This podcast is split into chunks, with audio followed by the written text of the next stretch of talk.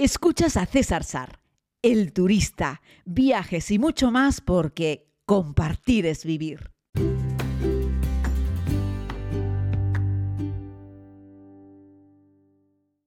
Saludos a todos y a todas, querida comunidad. Bienvenidos a este podcast. Les pido disculpas porque hace ya unos cuantos días que no publico, no sé, pero unos cuantos, no sé, son cuatro, son cinco. Como sabéis, no me gusta ser esclavo de las redes sociales y tampoco esclavo del podcast. Al fin y al cabo no gano ni un duro con esto. Aprovecho para invitarte a que te suscribas si aún no lo has hecho en cualquier plataforma. Si me estás escuchando ahí donde lo estés oyendo, ahí te puedes suscribir. Y también aprovecho para pedirte, por favor, que me des 5 estrellas si estás en Spotify o estás en Apple Podcast o estáis en iBox, en fin, dame la máxima puntuación si te parece que el podcast está bien y agradecer también a la comunidad que en estos días Spotify, sobre todo quienes estáis siguiendo este podcast en Spotify, hace como un resumen del año y os cuenta cuáles son los podcasts que más escucháis y todos los que, eh, en fin, os aparezco entre los cinco primeros podcasts más escuchados, es que realmente estáis ahí muy atentos y atentas a las pequeñas historias que voy compartiendo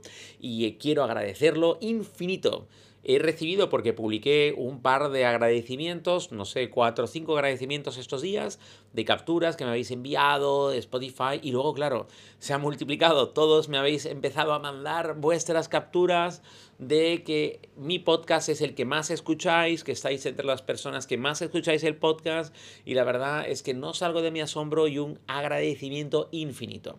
Pero probablemente haya llegado a este podcast no para escuchar como mi podcast es de los más escuchados de viaje en español del mundo, sino para que te cuente un poco cómo es alquilar una moto y hacer una ruta por carretera en Vietnam.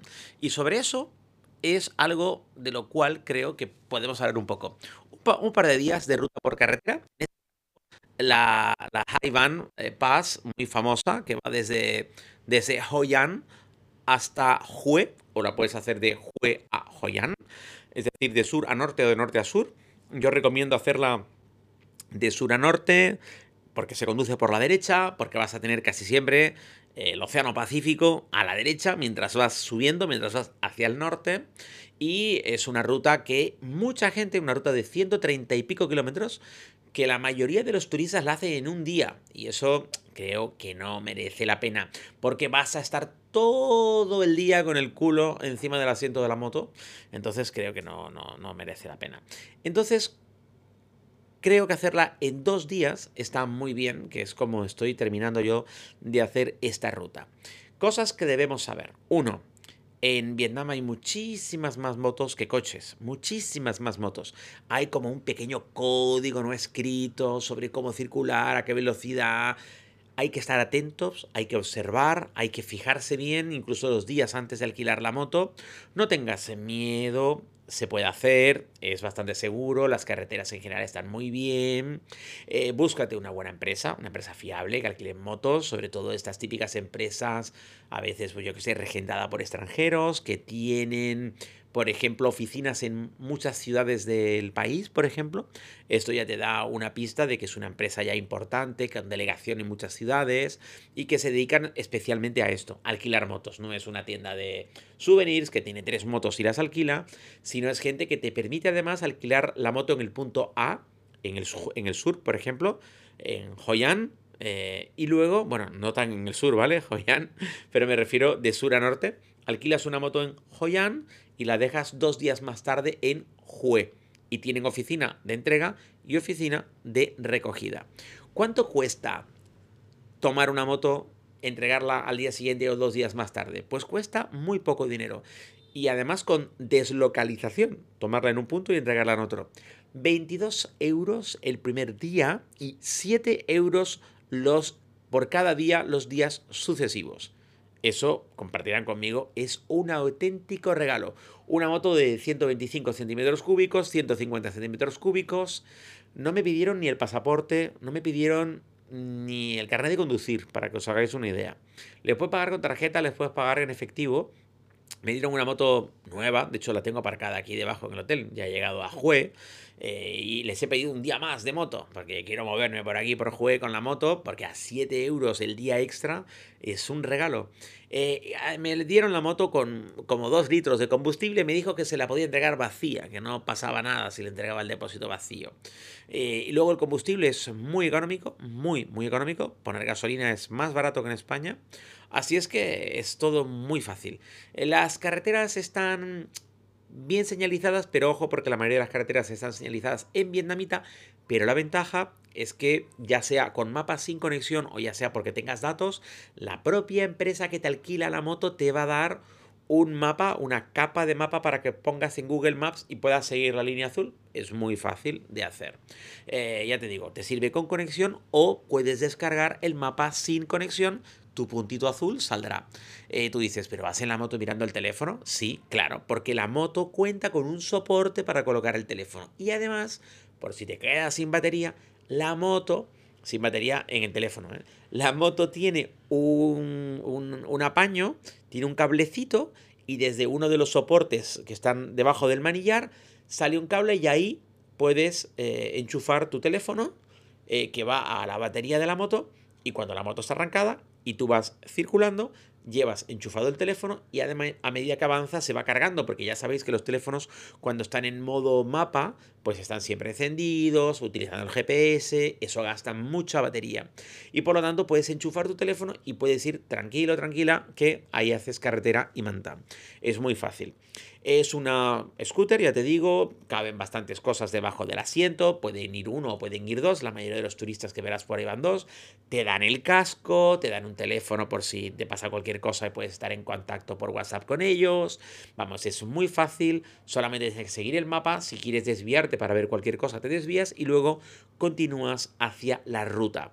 Es muy bonito pasas por zonas de templos, por la zona de las cuevas, por las zonas de río, en el mar, puedes ver los pescadores, la flota pesquera, eh, aldeas chiquititas, eh, en fin, la vida de Vietnam a los lados de una carreterita pequeña. Hay una vía, una autovía que va un poco más al interior, pero lo, bueno es que tomes la carretera que ellos te proponen, que es una carretera general, una carretera pequeñita, una carretera antigua, que va siempre bordeando el Pacífico. algunos lados pasas por algunos istmos, atraviesas algunos puentes, la verdad es que es muy bonito. Campos de arroz, hay un punto que pasas el High Pass es un punto, no sé a qué altura, pero la verdad es que estás un buen rato subiendo por una montaña llena de vegetación, pura selva.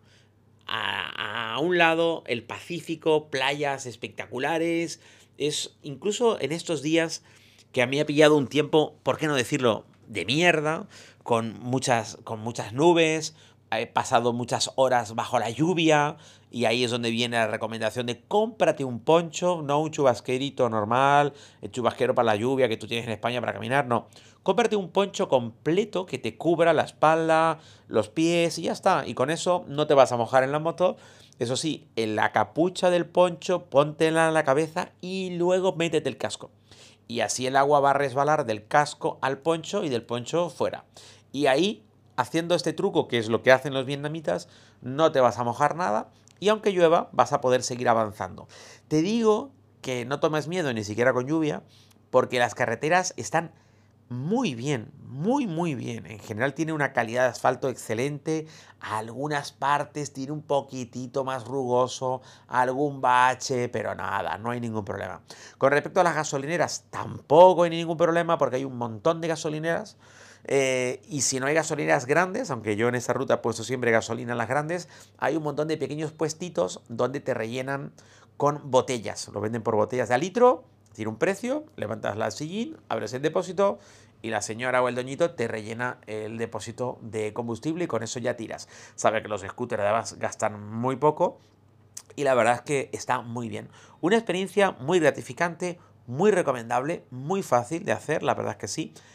Cierto es que si te pilla la noche hay que tener mucho cuidado, en la noche todo cambia muchísimo, eh, te encuentras gente que va en contradirección, eh, la típica doñita que sale, el perro que se te cruza, eh, la gente que viene en bici, ya te digo que en contradirección, pero por el lado derecho, por su izquierdo, y entonces hay un momento en el que tú vas circulando y te van adelantando por la izquierda y te los vas encontrando por la derecha, en fin, hay que ir muy atento para conducir por Vietnam en moto, pero no es imposible y además es recomendable. Nada que ver cuando te metes dentro de la ciudad, cuando ya estás en Hue o estás saliendo de, de o atraviesas Da Nang o ya no te digo si te alquilas una moto en Hanoi o en Ho Chi Minh. El tráfico de ciudad es otro rollo, es más endemoniado, hay muchos más vehículos. Esto que te estoy proponiendo es una ruta por carretera, es cierto que pasas por algunos pueblos, alguna ciudad, ahí hay que estar más atento, también hay semáforos y como te explico, hay un código. Hay que dejarse llevar, hay que intentar fluir con la moto, hay que ser muy observador. Por ejemplo, algunas veces me encontraba que había un cruce de cuatro caminos y yo tenía que girar a la izquierda, pero veía que venían de izquierda y de derecha un montón de vehículos y no sabía cómo girar y de repente algunas motos por mi izquierda me adelantaban con naturalidad y se incorporaban al tráfico. Yo decía, ¿cómo demonios han hecho esto sin perder la vida? Bueno, pues si observas te darás cuenta que en realidad llegan como hasta la mitad, miran a un lado y luego se incorporan despacito pero en el carril izquierdo, no en el derecho, y los vehículos que vienen más rápido, que ya venían en ese sentido más rápido, continúan su camino por la derecha esquivándote y dejándote a la izquierda. Y luego, cuando ya puedes, pues ya recuperas tu posición natural que sería voy más despacio, voy por la derecha. Todos los coches, todos los camiones tocan la pita, tocan el claxon cuando te van a adelantar, todos. De hecho, hay veces que te asustas porque pegas un salto, un respingo en la moto, porque te tocan el claxon justo al lado tuyo, pero lo hacen precisamente para que, si vas un poco distraído, no te vayas para la izquierda. Los vietnamitas en moto hacen todo, transportan todo, van con los bebés, con los niños, van tres en la moto, van cuatro, hacen la compra, llevan una escalera, mandan mensajes de voz, hablan de una moto a otra moto, los vietnamitas viven sobre una moto, lo hacen con total naturalidad y yo no he visto ningún accidente. Yo no soy vietnamita, tú tampoco entiendo que eres vietnamita, pero si vas a conducir una moto por Vietnam, presta mucha atención y adelante. Fluye, déjate llevar, métete en esa pequeña marea y observa que no van rápido. Fíjate, en esta ruta por carretera la velocidad media a la que he ido es 45 kilómetros por hora. De hecho, en algún momento creía que estaba volando, porque en algún momento, en alguna recta en las que no había nadie, le di, le di fuego y me puse a 65 kilómetros por hora. Y tenía la sensación de que iba volando, porque ahí todo el mundo va muy despacio. Así es que ni siquiera irás a 60 kilómetros por hora, irás a menos si quieres ir acorde al resto del tráfico de las motos. Y ese es el secreto, ser previsible y poder prever tú también lo que está ocurriendo un poco más adelante cuando se cruza alguien con una bici, cuando cruza una señora, cuando se te cruza un niño, cuando se te cruza un perro, porque todo se va a cruzar delante de ti. Pero si vas a una velocidad adecuada, a una velocidad reducida y vas bien atento, no tendrás ningún problema. Muy pero que muy recomendable esta ruta por carretera. Bonita, escénica, entretenida, aceptable, económica, en fin. Que tiene un poco de todo y eso que ya les cuento que yo la he hecho con un tiempo endiablado. Hoy he estado cuatro horas sobre la moto, o sea, he estado más de cuatro horas, pero hubo cuatro horas seguidas de lluvia ininterrumpida. he vuelto empapado, o sea, completamente, a pesar del poncho, ¿vale? Pero que merece mucho la pena. Y además hay un montón de lugares donde pararte a disfrutar, hacer una foto, a comer. Hoy me he comido unas gambas, unas gambas frente al mar. Espectaculares, unas gambas picantonas, ricas, con ajo y unas verduras, que era una delicia. Le puse cinco estrellas en Google al doñito del establecimiento porque no le podía poner seis o siete, porque era una cosa gloriosa, espectacular. Lo puedes buscar en mi Google. En Google también me puedes seguir si quieres y puedes ver las publicaciones que hago, los sitios que recomiendo, las críticas, etcétera, etcétera. Un abrazo grande. Es un verdadero placer saber que estáis al otro lado. Esta temporada debía haber terminado hacía casi, casi dos, tres semanas. Pero no sé por qué, estoy alargando la temporada 2, que se supone que terminaba en noviembre, y la estoy alargando ya, nos hemos metido en diciembre. Pero aquí seguimos todavía con la temporada 2, así es que cualquiera de estos días os sorprendo e inauguramos la temporada 3. Un abrazo muy grande, querida comunidad. Cuídense mucho.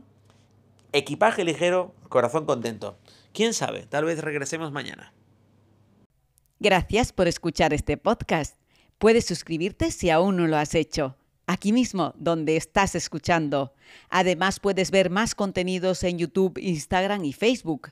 Búscalo como César Sar. Es todo gratis porque compartir es vivir. thank you